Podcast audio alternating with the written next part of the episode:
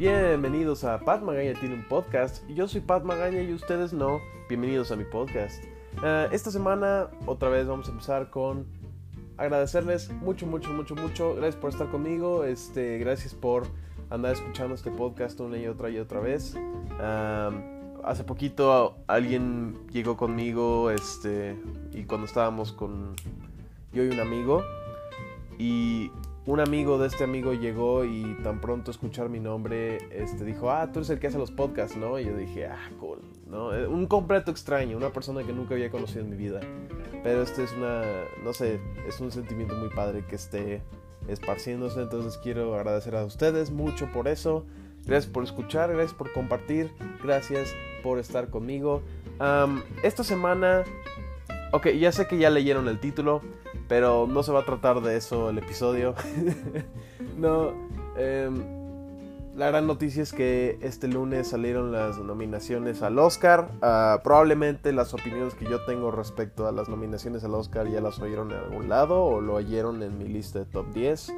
11 nominaciones para Joker se me hace demasiado.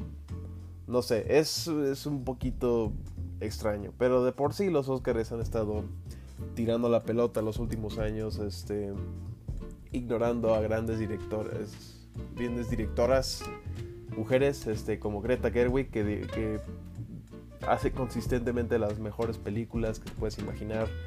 Uh, muchas películas internacionales fueron este, ignoradas a favor de Joker. Ah, Joker. entonces, no quería nada más volver a decir mis, mis opiniones porque probablemente ya las oyeron en algún lado. Eh, probablemente todo lo que se tenga que decir acerca de mis opiniones sobre Joker ya lo vieron en Twitter o ya lo oyeron de mi persona. Entonces esta semana vamos a hablar de otras cosas. esta semana, ah, pensando en Joker que no me he podido sacar eso de la cabeza toda la semana, ah, quería hablar sobre cómics, la verdad. obviamente sé que y entiendo 100% que los cómics son algo súper nicho, ah, son algo que no muchas personas le quieren entrar por este estigma que es puramente superhéroes. No es puramente superhéroes, aún así la misma forma de arte puede ser este, distractora para muchas personas y eso lo entiendo, no hay ningún problema. Pero este, aún así, aún así, es importante leer uno o dos para tener algo, porque al final de cuentas son culturas, son parte de la expresión artística de escritor y, o eh, artista, cosas así. Y son cosas que valen la pena visitar, son cosas que valen la pena, em, no sé, tocar un poquito. Y como yo, ah, no soy, no me considero un experto en cómics, pero me considero una persona que le gustan mucho y le interesan mucho y, los toma como parte muy importante de su vida. Quería compartir con ustedes un par de cómics que tal vez les gusten, o tal vez no, pero que al menos sepan que existen muy buenos cómics allá afuera que pueden ser considerados literatura muy muy cañona.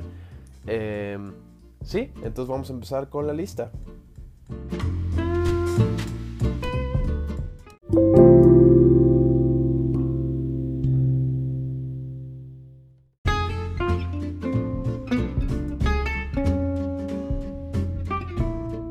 primer título del que voy a hablar es un título indie que se llama Saga. Ah, lo voy a dejar aquí tantito en claro. Voy a hablar de series que siguen sacando títulos, que siguen sacando volúmenes y, y issues y cosas así. El primero que quiero hablar es un título indie que se llama Saga. Este es un sci-fi fantasía raro, es una historia de dos planetas que están en guerra constante la una con la otra y de dos personas que se enamoran, una de un planeta, una del otro y crean un, un bebé juntos y es como una historia de familia y amor muy tierna. Tiene mucho humor, tiene mucha violencia gráfica, mucha sexualidad gráfica, pero a su en fondo, a su centro es una historia con mucho corazón y con mucha ternura y, que trata acerca de no sé, este reconciliación y de este dejar de ver las diferencias y ver lo que tenemos en atractivo el uno del otro. Es es una historia muy Romeo y Julieta esco, pero tiene tantas cosas tan extrañas y tan quirkies y tan este fantasiosas que es, es imposible no sonreír con algunas de las cosas. Este, obviamente el arte es padrísimo, igual que los guiones. Tiene un guion muy Tarantino-esco en el sentido que está muy lleno de, chistes y de profanidad y, es muy dinámico. Leer, leerlo es, es padre, es creo que una de las únicas veces que me importa tanto la letra, la letración junto con el arte. Uh, el diálogo es perfecto, los personajes están perfectamente redondeados, tú te puedes dar la idea de, cuál es la personalidad de cada uno, te puedes dar cuenta de quién es controlador, quién es un psicópata, quién es sádico. Eh, hay, hay issues que están tan llenos de sorpresas y tan llenos de twists que no te puedes imaginar. Hay mucho que está en flashbacks, son muchos que están en flash forwards. Eh, y trata con temas de drogas, de tráfico de niños, de este Survivors Guild, de de cosas muy cañonas que uno no pensaría cuando está leyendo un cómic tan tan de sci-fi. Como les digo, es una guerra entre dos planetas, pero también es entre dos razas y una de ellas usa magia y la otra tiene alas. son cosas muy extrañas, pero la historia de amor y de, y de solidaridad que tiene en el centro es la parte importante y la parte que, que le interesa a la gente. Los subplots y los personajes secundarios también como que aportan mucho a la atmósfera de este cómic. Es un cómic con personalidad. No hay muchos cómics que tienen personalidad. Muchos como que se sienten forzados porque es la agenda de, de una compañía muy grande como Marvel. Con un título indie como que tiene más más este cacho como para acertar su propia personalidad, para acertar su propia vida, su propia mente, su propia conciencia y esto es algo que este cómic hace muy bien. Ah, ya va en el issue número 121, pero es como un buen show de televisión que te bingeas capítulo tras capítulo tras capítulo si tienes como leerlo. saga. mi personaje favorito personalmente es un personaje que se llama Gus. Es Ubican las focas bebés que son blancas, blancas, blancas con los ojos negros, negros, negros y son la cosa más adorable que existe en el mundo. Bueno, básicamente Gus es una foca así, pero es un granjero de morsas. Es un es una foca bebé que se para sobre sus patas traseras y tiene un overall y tiene como un palito para mover a sus morsas de un lado a otro. Este, y su morsa favorita es una que se Friendo y es lo máximo. hay, hay, es, creo que es el único cómic indie aparte, bueno, no, los Hellboy no es exactamente indie, es Dark Horse, pero es el cómic, el primer cómic indie que yo he visto que tiene figuras de Funko, de, de Pops. Tiene Pops de Gus, de Prince Robot, de, de los dos personajes principales, Alana y Marco.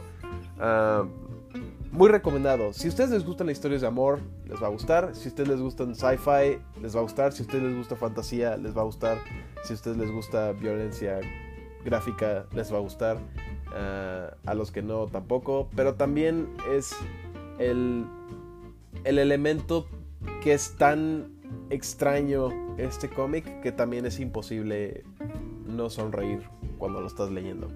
Ah, es divertido de leer, es un guion dinámico, es arte muy dinámica y vale la pena echarle un vistazo. Entonces echen un vistazo chicos.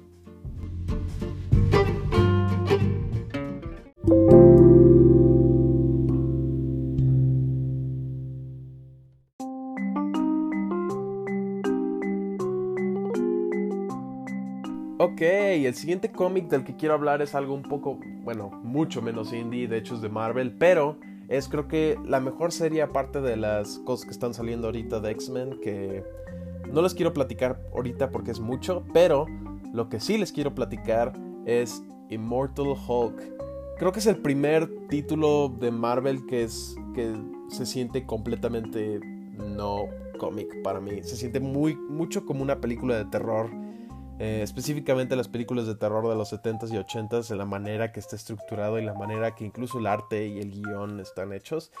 Es una serie eh, que trata con el Hulk que ahorita existe en, los, en, el universo o en el canon Marvel. Ah, ha muerto tantas veces Hulk en la historia de Marvel que los escritores de esta serie decidieron que...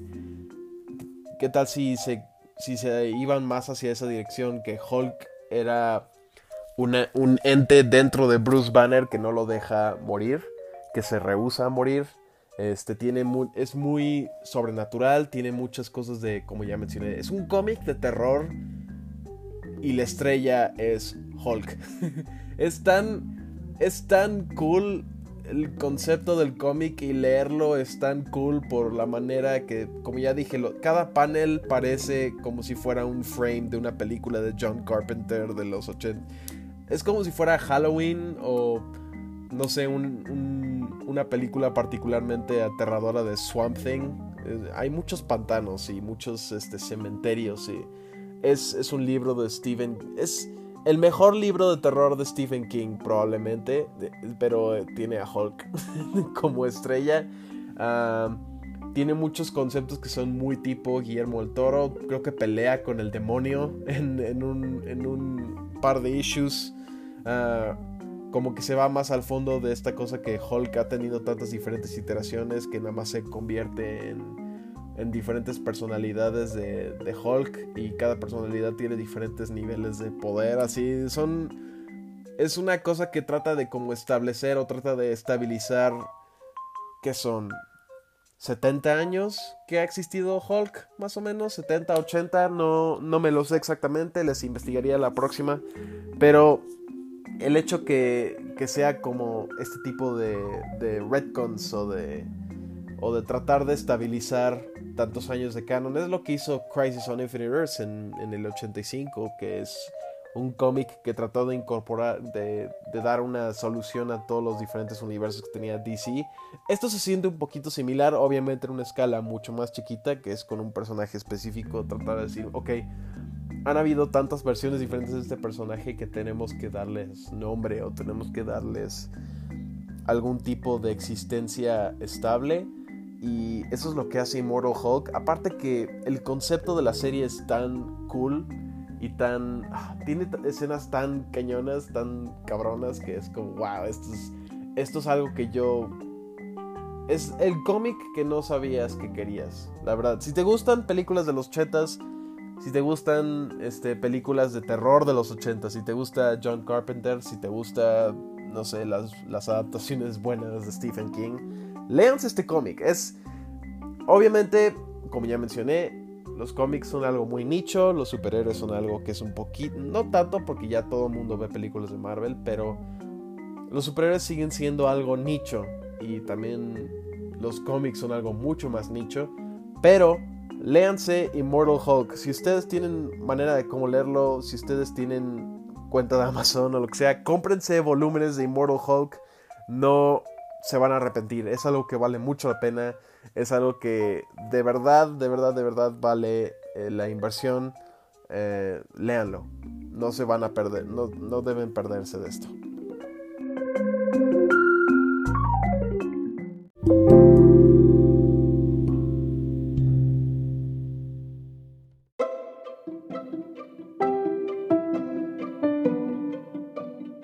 Ok, esta siguiente serie también es menos indie, pero tal vez eso motive a muchas personas a leer cómics. Este, vamos al otro lado de la gran rivalidad Marvel DC. Vamos a ver algo acerca de Batman. Eh, mucha gente me ha dicho cosas muy buenas acerca de los nuevos issues de Batman en general, de la serie que está en canon con el resto del universo DC. Pero, pero, pero, pero, pero, pero, ah, yo quería hablar de dos como miniseries acerca de Batman que se, la primera se llama White Knight y la segunda es la secuela que se llama Curse of the White Knight. White Knight, toda la premisa de este cómic es que Joker en su venganza final contra Batman eh, inventa una droga, una medicina que lo cura de su, de su locura, de su aspecto Joker. Y en su identidad de Jack Napier, este, poco a poco va desmantelando el mundo de Batman, pero con buenas intenciones. Esto es un, un hipotético muy padre. Como que prueba que la policía de Ciudad Gótica es corrupta por ayudar a Batman, por tolerar la existencia de Batman. Eh, prueba que eh, el gobierno de la ciudad en sí es corrupta porque toda la propiedad que Batman destruye tratando de detener el mal este, es reconstruida y es este, vuelta edificios super caros para la élite de Ciudad Gótica. Es, son comentarios sociales muy, muy, muy, muy cañones eh, que tiene como en el fondo de, pero en la superficie es una historia muy cool, un, hipotético muy padre acerca de qué pasaría si Joker fuera el bueno y Batman fuera el malo en una historia. Y no hay... Mira, lo diré una y otra y otra vez. Batman y Joker por eso no... Ese es uno de mis problemas con la película de Joker, de hecho, que Batman y Joker son simbióticos, no puedes hablar de Batman sin hablar de Joker y no puedes hablar de Joker sin hablar de Batman. Son dos mitades de un mismo ser, casi casi. Son, son iguales, son, este, son el igual del otro. Y es importante como resaltar esa relación tóxica que se tienen entre sí. Y este cómic lo hace muy bien demuestra las similaridades que tienen Batman y Joker en su como en su personalidad en la parte más profunda de su persona y cómo esto puede funcionar a favor de Joker y contra Batman. Obviamente al final se vuelven amigos, aliados, lo que sea y, y, por alguna falla en la droga Jack Napier regresa a su o revierte a su estado Joker. aparte que como es un hipotético, hay muchos cambios en disfraces y cosas así, y la gran mayoría del arte en este libro es algo que yo disfruto mucho. El autor del libro se llama Sean, Sean Gordon Murphy y también hace el arte. Ah, y tiene rediseños para todos los personajes que se hacen muy, muy, muy padres. Ah, aparte que su estilo de dibujar es muy cool. Pero esta serie lo que tiene de padre, obviamente, es el aspecto hipotético. No es algo que se está desarrollando en el canon de DC ahorita. O sea, no vas a ver esto en un crossover de, de, de, Justice League y, no sé, Suicide Squad o lo que sea. No leo tanto DC. Eh, tengo. Leo algunos títulos porque son los hipotéticos, como. Lo siento, como este. Pero este, como ya dije, lo que tiene padre es el arte, es el, aspecto hipotético y la, como, que la como que el nuevo aspecto de personalidad que le da tanto a Joker como a Batman. ¿Qué pasa con Batman cuando se vuelve celoso de, de, de, alguien más estando en su rol de protector de la ciudad gótica? ¿Qué pasa cuando Joker eh, hace el mal por, por este... Em, no sé, motivaciones altruísticas. ¿Qué pasa? ¿Qué pasa? ¿Qué pasa? O sea, son, son muchos hipotéticos en un hipotético muy grande que es muy cool. Es visualmente padrísimo. Eh, hay una escena donde la policía de Ciudad Gótica, Batman y Joker, todos se juntan para detener a, al antagonista principal del cómic. Y Batman le presta a todos sus aliados batimóviles y son todos los batimóviles que han existido en la historia de Batman. Está el de la trilogía de Christopher Nolan, está el de Tim Burton. O sea, están todos los batimóviles. No sé por qué. Se me hizo muy cool, así como, wow, están todos los batimóviles. Aparte del batimóvil que está en el cómic, ¿no? El que diseñaron, como digo, rediseñaron muchas cosas específicamente para el cómic, pero está el del show de los 60 está el de Val Kilmer, el de George Clooney, el de Ben Affleck, el de el, todos los batimóviles que te puedas imaginar están en esa, escena.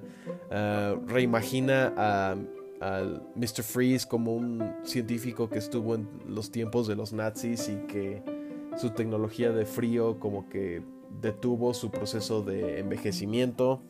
Uh, convirtió a los papás de Bruce Wayne en simpatizadores. Nada. O sea, son. Es, obviamente es un redcon muy cañón, pero como ya dije, es un hipotético. Ah, y los hipotéticos he descubierto que se ponen cada vez más divertidos de leer o observar.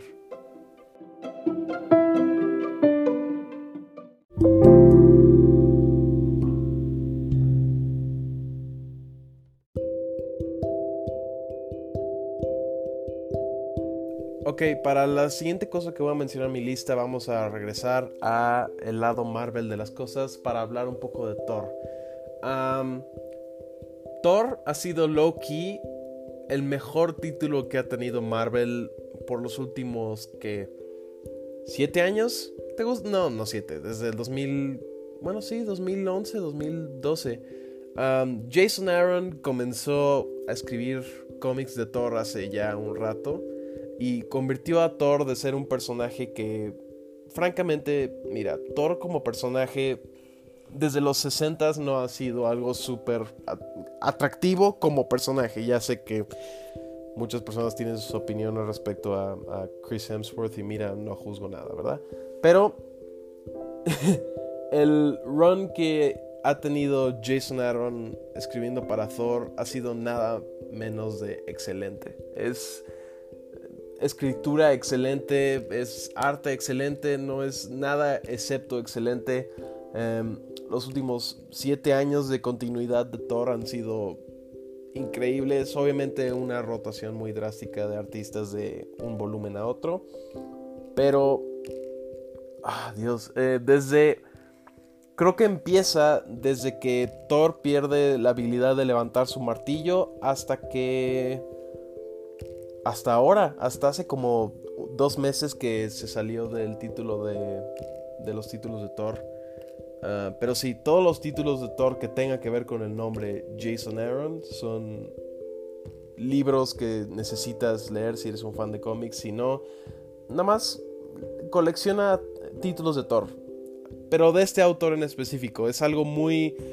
Es un, son unos títulos muy especiales, son unas cosas muy especiales que siempre, siempre vale la pena este, ser testigo de cosas especiales y esta es una de ellas. Ah, la manera en que desarrolla a Thor como un personaje es muy interesante. Jason Aaron es el autor que convirtió a Jane Foster en Thor por primera vez, que es una de mis decisiones favoritas que se han tomado en historia de cómics. Punto. Estoy muy emocionado para ver Love and Thunder, que es la película en la que Natalie Portman haciendo de este, Jane Foster se va a convertir en Thor por primera vez. Ah, y esta serie de cómics es lo que hizo eso por primera vez. Introdujo varios conceptos muy cool que cambiaron el canon de Thor, que lo convirtieron un poco más interesante y un poco más un drama que se lleva adelante a través de trabajo de personaje a través de trabajo de, world building y de relaciones entre sí, como que le quita el spotlight un poquito a Loki, como que le quita a Loki el trono de único villano de Thor que vale la pena y le da amplia audiencia a villanos como Malekith, que son es un villano que a nadie le importa, le da amplia audiencia a Laufey y a Hela y a, Surtur y su, y su hija, que sí, creo que se llama Cinder o algo, algo así. Pero este, obviamente el último crossover grande que ha tenido Marvel fue centrado alrededor de Thor. Ah, pero sí, todo lo, de Thor que tenga que ver con Jason Aaron son títulos que necesitas leer si quieres, como ya dije, ser testigo de algo especial. Ah, todos los artistas que formaron parte de este ciclo que tuvo Jason Aaron en Thor fue todos son personas con talento increíble, obviamente, como ya mencioné, cambiaban de, volumen a volumen y por lo tanto los estilos cambian muy, muy, muy este, radicalmente de un volumen a otro. Creo que en el primero es Esad Rivik, que tiene un estilo muy realista, y luego va, creo que los últimos han sido de Mike del Mundo, que es un tipo que es, hace arte muy surreal, muy cañón, pero este, sí, obviamente súper recomendado. Thor por Jason Aaron eh, y varios artistas. Eh, no se lo pierdan.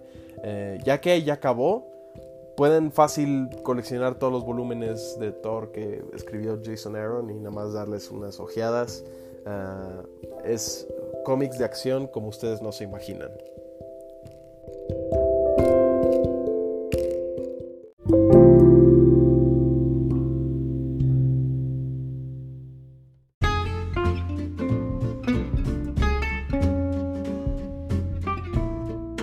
Es el episodio esta semana. Em, obviamente, si ustedes entraron por el título, lo siento, eh, fue un poco de clickbait. Pero también, por otro lado, no tengo nada de qué, decir de las nominaciones al Oscar. Todo lo que yo quería decir acerca de los Oscars, probablemente ustedes ya lo leyeron, o probablemente compartan mi opinión, o probablemente yo mismo les he dicho mi opinión acerca de estas nominaciones, pero este, pues sí, era lo que se esperaba después de todos los, los award shows. normalmente, cuando estamos en temporada de premios, lo que nosotros vemos en los Golden Globes es normalmente lo que se va a traducir a los Oscars. Este, obviamente este no es el caso cada vez. El año pasado Bohemian Rhapsody ganó mejor película por alguna razón. Luego les diré mis problemas con Bohemian Rhapsody. Pero este y como ya vimos ese año ganó Green Book. Creo que ganó, sí, el año pasado ganó Green Book mejor película, pero que tampoco es una buena peli, por cierto.